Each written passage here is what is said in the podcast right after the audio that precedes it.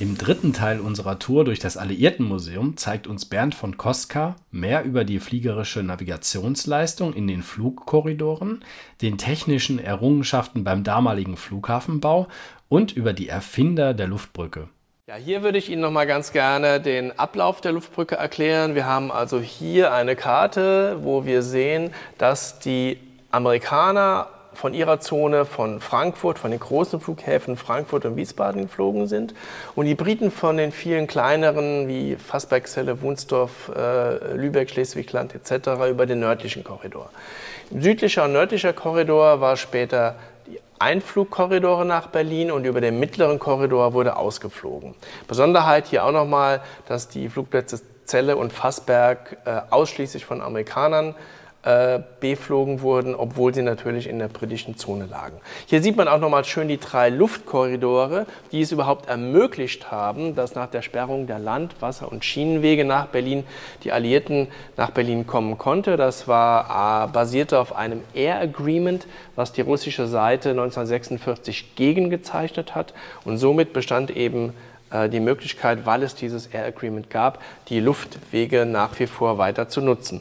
Und wie wurden jetzt diese in der Höhe und in der Breite limitierten Luftkorridore, diese physischen Korridore genutzt? Ähm, man hat sich entschieden, in diesen Korridoren fünf Ebenen einzuziehen. Und äh, auf jeder Ebene fanden Flugbewegungen in Peakzeiten etwa alle 15 Minuten statt.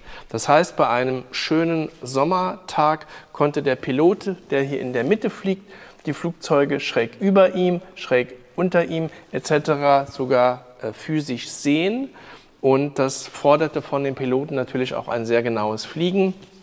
Es gab Funkfeuer und wenn äh, der Tower merkte, dass ein Pilot äh, in seiner Strecke zu langsam oder zu schnell war, dann wurde er aufgefordert, entsprechend schneller oder langsam zu fliegen. Erstaunlich ist auch der Abstand, der zwischen diesen Ebenen bestand. Das waren nämlich nur 500 Feet oder etwas mehr als etwa äh, 150 Meter. Und der zeitliche Abstand, den sehen Sie hier sehr schön auf einer Ebene etwa 15 Minuten und in der Diagonale wurden es dann sehr schnell weniger, äh, bis zu drei Minuten. Ja, so wurde während der Luftbrücke in diesen Korridoren geflogen, aber nicht 24 Stunden in dieser Art und Weise, sondern es wurden die Maschinen idealerweise desselben Typs in Blöcken, in solchen Blöcken durch diese Korridore geschickt und dann in Berlin auf die drei Flughäfen Tempelhof, Gatow und Tegel verteilt. Die zwei Flughäfen, die bereits in Berlin bestanden zu Beginn der Blockade, waren natürlich der große Flughafen in Tempelhof und der Flughafen bei den Briten in Gatow. Jetzt wurde aber aufgrund des hohen Flugverkehrs ein dritter Flughafen benötigt. Und wo sollte der idealerweise gebaut werden? Natürlich im dritten Sektor, im französischen. Äh, das passierte auch. Der Flughafen Tegel ist in der Rekordzeit von August bis November 1948 gebaut worden. Ja, Berlin konnte früher mal Flughäfen innerhalb von drei Monaten bauen. Mit der Mithilfe von etwa 19.000 Berlinern, davon auch etwa ein ganz hoher Anteil, etwa 40 Prozent Frauen, die Trümmerfrauen, das Bild ist ja noch bekannt, die eben damals auch die harte Männerarbeit an den Flughäfen machen mussten. Ja, warum haben wir diese zwei äh, Stahlelemente hier in der Ausstellung. Das rechte sind äh, PSP-Stahlmatten, die damals benötigt wurden, um provisorische Startlandebahnen äh, zu bauen. Hier ein sehr schönes Bild aus Gato, wo ein britischer Master Sergeant äh, fünf deutsche Arbeiter äh, überwacht oder beobachtet, wie sie entsprechend diese Stahlmatten aneinanderlegen und daraus eine Startlandebahn zu bauen. Und man brauchte ganz viele hunderte und Tausende dieser Stahlmatten, um eine provisorische Startlandebahn zu bauen. Und das sehen wir sehr schön auf dem Bild hier in der nächsten Sequenz.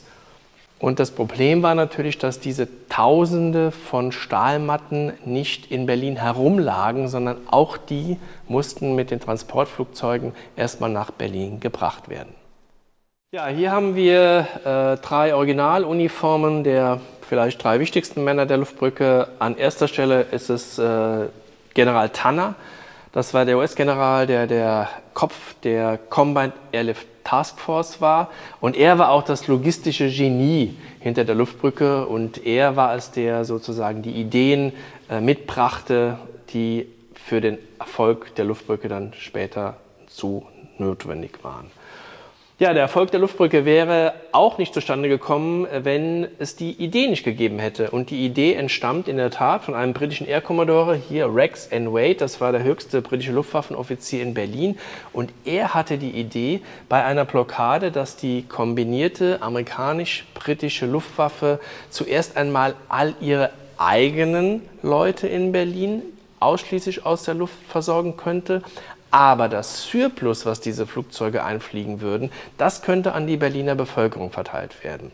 Und dieser Vorschlag wurde unmittelbar nach der Blockade Lucius D. Clay unterbreitet. Und Lucius D. Clay als Infanterist hatte natürlich keine Lösungsvorschläge, die sich über die Luft abspielen.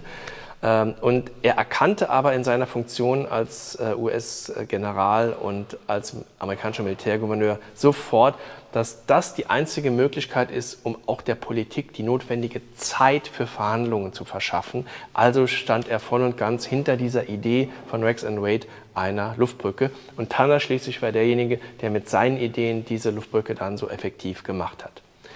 Ja, berühmt wurde während der Luftbrücke aber primär ein Pilot mit dem Namen Gail Helversen, denn er hatte die schöne Idee, an Fallschirmen wie diesen Süßigkeiten für Berliner Kinder zu knüpfen und diese auf seinem Flug über Berlin abzuwerfen. Er wurde bekannt als äh, Helversen, Gail Helversen, der Schokoladenflieger, der Candy Bomber. Er ist äh, immer noch äh, unter uns, ist mittlerweile 98 oder 99 Jahre alt und äh, kommt so oft er kann äh, noch nach Berlin. Ich habe ihn letztes Jahr allein dreimal getroffen. Das war meine dreiteilige Miniserie über meinen Besuch im Alliiertenmuseum im April 2020 mit dem Schwerpunkt Luftfahrt. Ich hoffe, du hast ein paar interessante und vielleicht neue Dinge erfahren. Verweise gerne auf die beiden ersten Teile bei YouTube und Facebook und natürlich auf die Webseite des Alliiertenmuseums, wo du alle Informationen wie Öffnungszeiten und Sonderführungen bekommst, damit du dir auch alle anderen Ausstellungsstücke selbst anschauen kannst. Vielen Dank und bis bald.